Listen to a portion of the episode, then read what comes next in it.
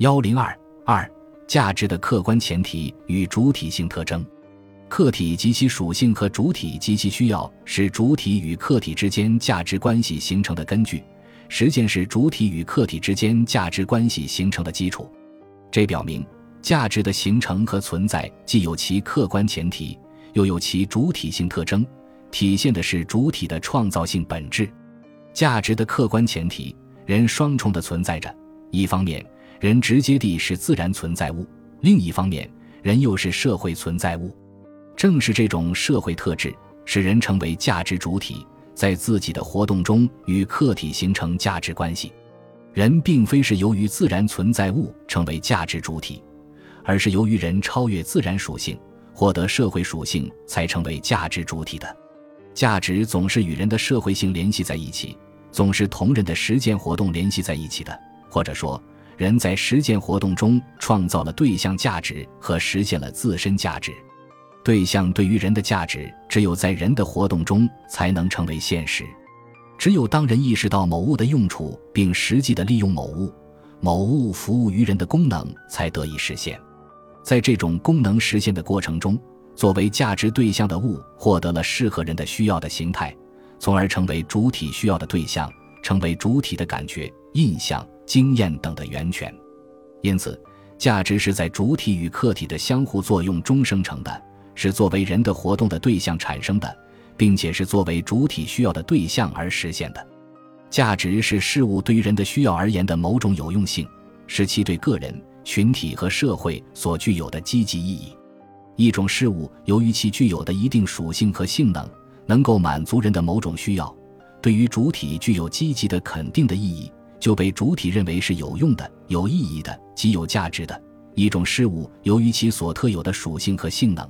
不但不能满足人的某种需要，反而妨碍主体满足某种需要，对主体具有消极的否定的意义，就被主体认为是无用的，甚至是有害的，极无价值，甚至是负价值的。一种事物对主体的有用性程度越高，满足主体需要的范围越大，其价值也就越大；否则，价值就越小。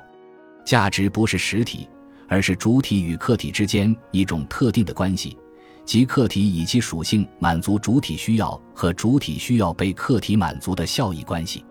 这就是说，价值涉及两个方面：一方面是人及主体的需要和要求，另一方面是事物及客体的性质、结构和属性。价值离不开主体的需要，也离不开客体的特性。价值作为主体同满足其某种需要的客体之间的意义关系。是在主体与客体的实践关系中发生和发展的，既有其主体性特征，又有其客观前提。价值同人的需要有关，但不是由人的需要单方面决定的。价值有其产生的客观基础，这就是各种物质的、制度的和精神的事物所固有的属性。某物对人是否有价值，首先取决于该物是否有某种特定的成分、结构和属性。一种事物只要内在地具有某种特定的成分、结构和属性，也就潜在的具有某种价值。一旦它被人发现和利用，就会成为有价值的东西。所以，满足主体需要的价值，首先取决于客体所具有的成分、结构和属性。人的需要以及满足需要的程度和方式，总是受到社会实践与历史条件的制约，这同样是价值的客观前提。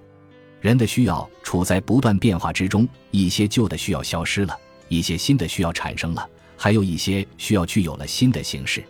但是，人的需要在本质上是社会性的需要，这种社会性的需要归根到底受物质生活的生产方式制约。物质生活的生产方式不仅决定人的需要的内容和满足这种需要的方式。而且，满足需要的活动和已经获得的为满足需要而使用的工具，又会引起新的需要。因此，同人的物质生活的生产方式相联系的主体需要，也是形成价值的客观前提。